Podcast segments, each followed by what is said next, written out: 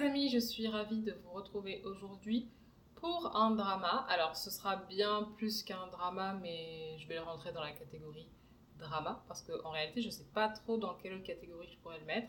Et je vais vous parler d'un truc, d'un événement qui a eu lieu sur les réseaux sociaux il y a quelques jours, majoritairement dans la sphère pas anglophone mais britannique disons, et qui concerne les auteurs et les reviewers britanniques. Donc aujourd'hui on va parler de Kate Clanchy. Donc Kate Clanchy, c'est une écrivaine, poétesse aussi de ce que nous dit Wikipédia, et elle est plus précisément écossaise. Elle est aussi euh, professeure des écoles. Donc ce qu'elle fait généralement, c'est qu'elle qu'elle utilise l'expérience et le vécu de ses élèves, principalement de ses élèves immigrants, donc euh, bah, ceux qui sont pas nés directement, euh, j'allais dire, en Britannie. Alors non, absolument pas ceux qui ne sont pas nés en Grande-Bretagne pour euh, publier ses livres. Il s'est trouvé qu'elle a sorti un livre récemment et euh, sur Goodreads, il y a eu pas mal. Goodreads, c'est un peu le réseau social des livres, donc euh, les auteurs, les blogueurs, tout le monde peut se retrouver là-dessus et puis on discute des livres qu'on a envie de lire, qu'on n'a pas envie de lire, qu'on a lu et qu'on n'a pas aimé, on peut même les noter. Et c'est une assez grosse communauté. Et donc sur euh, Goodreads, dernièrement, sur un livre, il y a quelqu'un, quelqu'un, non pas quelqu'un, mais plusieurs personnes qui ont essayé de lui expliquer très gentiment et très calmement que la vision qu'elle adoptait parfois dans ses livres était une vision euh, non seulement biaisée, mais aussi raciste. Et c'est à partir de là que ça a complètement explosé parce que elle n'a pas voulu l'entendre, d'une part, et ensuite, euh, bah, elle a cherché la petite bête, si je peux dire ça comme ça. Moi, personnellement, j'ai pas suivi toute l'affaire de près, tout simplement parce que c'est pas la première fois que ce genre de choses arrive et que je trouve que c'est très très oppressant de voir euh, certaines identités, certaines identités, toujours les mêmes à vrai dire, qui sont comme ça constamment niées, peu importe la sphère, même y compris dans ce qui est censé être soit une passion, soit un loisir, donc ici la littérature, et que nos identités ou même d'autres identités, euh, d'autres minorités peuvent être comme ça constamment maniées, manipulées, remises en cause et tout simplement. Et donc, euh, j'ai essayé, je me suis tenue un peu loin de ce débat, mais je trouvais quand même important euh, de pouvoir euh, vous informer si jamais vous n'avez pas suivi l'histoire. Et je remercie le compte Ender de Librairie sur Instagram de m'en avoir parlé. Ce qui s'est passé, c'est qu'en fait, elle a donc été sur un autre réseau social, Twitter, le réseau social à l'oiseau bleu, pour se plaindre à la plus grande masse, en fait, qu'il y avait des gens qui euh, mettaient des remarques comme quoi son livre était raciste et que donc forcément euh, ça pouvait faire descendre la cote de son livre et qu'elle n'était pas du tout contente et pas d'accord avec ça. Et elle dit qu'en fait elle a signalé ses commentaires mais qu'il il y a toujours rien qui se passe et que ça l'embête en gros. Et que du coup bah, elle se fait harceler par rapport à ça et qu'elle reçoit même des emails de menaces. Ça c'est ce qui a été dit dans euh, le premier titre qu'elle a lancé pour euh, avertir un peu de, la situation. Jusque-là, je pense qu'on pourrait comprendre la démarche de cet auteur qui est Kate Clanchy, euh, de se dire bah, si mon livre n'est pas raciste et qu'il est décrit comme raciste, évidemment, non seulement il ne va pas se vendre, mais il y a aussi quelque chose qui me gêne un peu c'est est-ce que, avant de se sentir attaquée comme elle l'a fait, est-ce qu'elle a réfléchi si oui ou non réellement elle avait peut-être des biais racistes? Est-ce qu'elle a analysé euh, ce qui se passait dans ses livres Est-ce qu'elle y a réfléchi à deux fois? Alors je sais qu'un livre, ça ne se fait pas en une seule étape. Normalement, il y a déjà l'écriture, la relecture, la re-relecture, la re-relecture euh, de la part de l'auteur, de l'équipe d'édition, de euh, la correctrice, tout ça. Mais c'est peut-être des choses qui sont, encore une fois, passées au travers ou auxquelles l'équipe n'a pas porté attention. Néanmoins, il est vrai que les personnes qui, se, qui étaient concernées ont bien dit que euh, certaines descriptions, notamment dans son livre, dont je n'ai même pas le titre et je m'en excuse, euh, avaient des connotations, des biais racistes. Je vais donc vous lire quelques extraits parce que j'ai pas lu son livre euh, en entier. Je sais que techniquement il y a un contexte et tout, mais là parfois on n'a juste pas besoin de contexte, donc c'est pas la peine de discuter avec ça. Donc je vais vous lire quelques extraits. J'y réfléchis encore. Kumar est long et fin comme beaucoup d'enfants somaliens, avec un étouffant, une musculature étroite est vraiment fin et vraiment foncé et une peau presque noire. Adil est plus musclé et plus carré avec une peau couleur chocolat. Alors je vous lis vraiment la traduction, mais peau couleur chocolat, je vois même pas ce que ça peut être. Euh, un nez épaté et une tête toute ronde. Et après, elle continue en disant que le personnage principal, qui est en fait euh, une femme, si je ne me trompe pas, euh, celtique, qu'elle décrit comme celtique, petite avec des sous-tons olives méditerranéens. Voilà. Donc elle dit qu'en fait, ils sont très différents de par leur. ce qu'elle fait, c'est qu'elle compare leur morphologie et que pour elle, il y a une morphologie pour les noirs, une morphologie pour les personnes qui sont arabes, je suppose, et une morphologie pour les, les, personnes blanches. Bon, déjà, ça, c'est un énorme préjugé de base.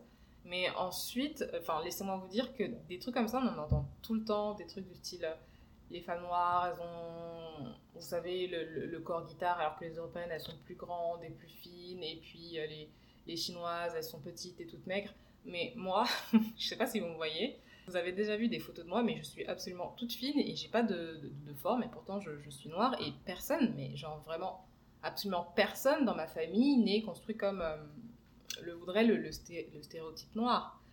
Et des gens comme ça, enfin, je, je, veux bien qu'il y ait des similitudes parfois entre les peuples, mais de là en faire une aussi grosse généralité et en faire des clichés, des stéréotypes, et pourquoi est-ce qu'elle nous dit ça, je sais même pas, j'ai pas la suite de l'extrait, mais j'en vois pas l'intérêt en fait dans, son livre. Voilà. Comme je vous disais, est-ce que l'auteur a pu se remettre en question? Est-ce que même les personnes qui sont fans de cette autrice ont pu se remettre en question également Parce que, en fait, il y, a, des mots qui ont été dits et dans ces mots, on peut retrouver troll. Donc, c'est encore une fois la, parole des personnes racisées qui n'est pas.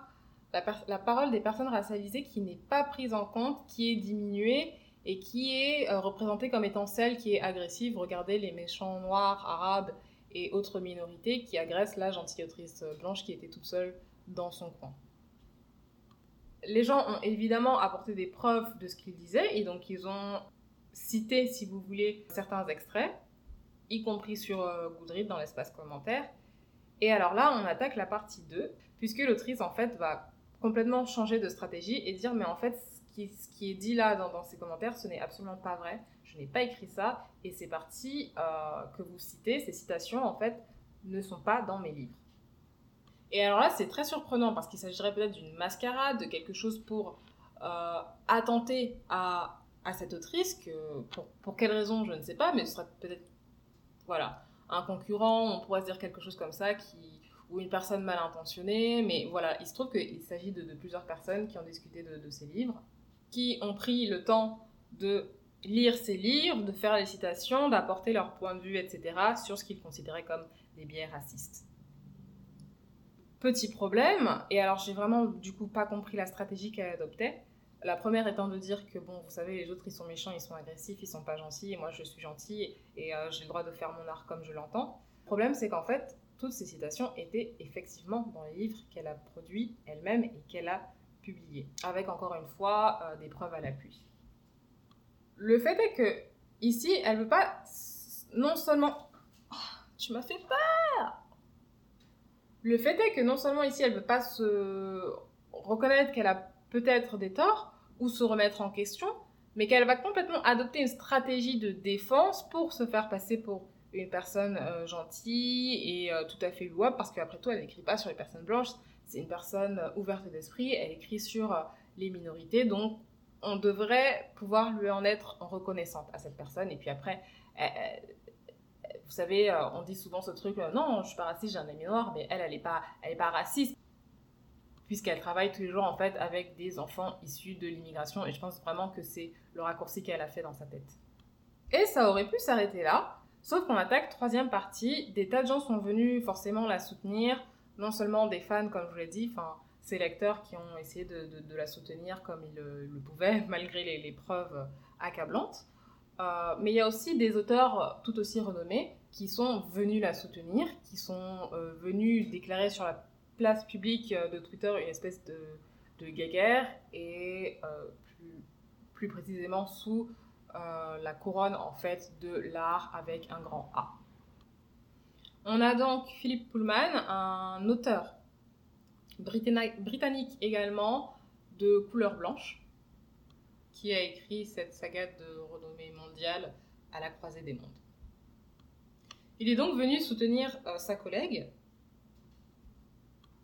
avec les propos suivants que moi je trouve, euh, on aurait dit maladroit si on voudrait rester correct, mais moi je pense que c'est même pas maladroit, en fait c'est indigne, indigne de sa personne. En gros, il dit que toutes les personnes qui ont pu écrire, par exemple toutes les personnes blanches qui ont pu écrire sur des personnages qui ne sont pas de couleur blanche ont rencontré ce problème et que pour lui c'est difficile de rester optimiste euh, sur la race humaine. Il emploie des, termes vraiment très forts alors que c'est juste une histoire de, livre à, l'origine. Hein. Et que du coup il encourageait euh, à fond euh, Kate Clanchy à écrire ses livres en gros. Pourquoi il encourage à continuer d'écrire ses livres et à ne pas se préoccuper de ce qu'il considère comme des méchants haters?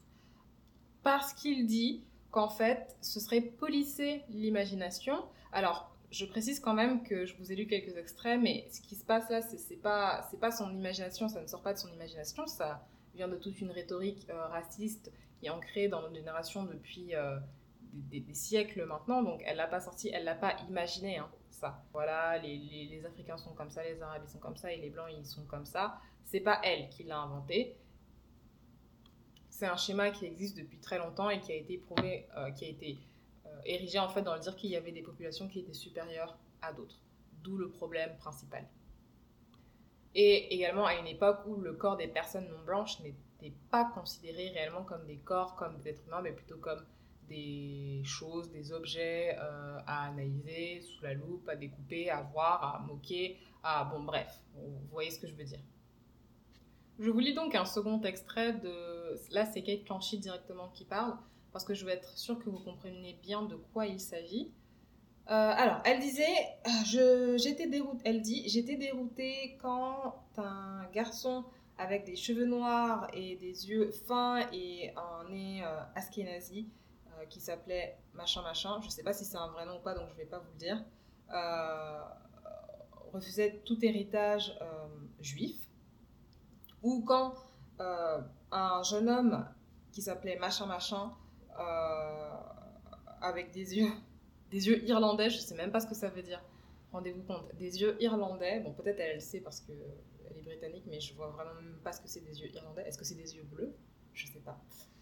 Euh, disait qu'il n'avait jamais entendu parler de Dublin, donc la capitale de l'Irlande, et que les quelques euh, métis qu'elle avait dans sa classe euh, étaient vraiment très agressifs et rejetaient euh, toute forme d'ancêtre caribéen ou autre.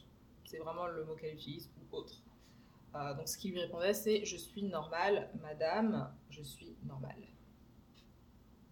Je ne sais pas les professeurs de quoi exactement, cette, cette dame, mais je trouve ça vraiment étrange déjà d'avoir d'autant des préjugés comme ça, de dire ah lui il a ce nez là donc il est juif. Enfin, rendez-vous compte, en fait j'ai l'impression qu'on a genre plein délire, mais il y a vraiment des tas de gens et il faut se rendre compte que c'est quelque chose qui malheureusement est encore profondément ancré, bah, j'ai envie de dire parfois dans, dans, les sociétés occidentales, mais comme c'est quelque chose qui s'est déployé de façon internationale et mondiale, ben, beaucoup de gens ont encore ce, genre de pensée. Pourquoi, quand elle voit une personne, elle se dit lui, il est juif Pourquoi fais, ton cours C'est la seule chose qu'on te demande, Kate. Fais ton cours, c'est tout.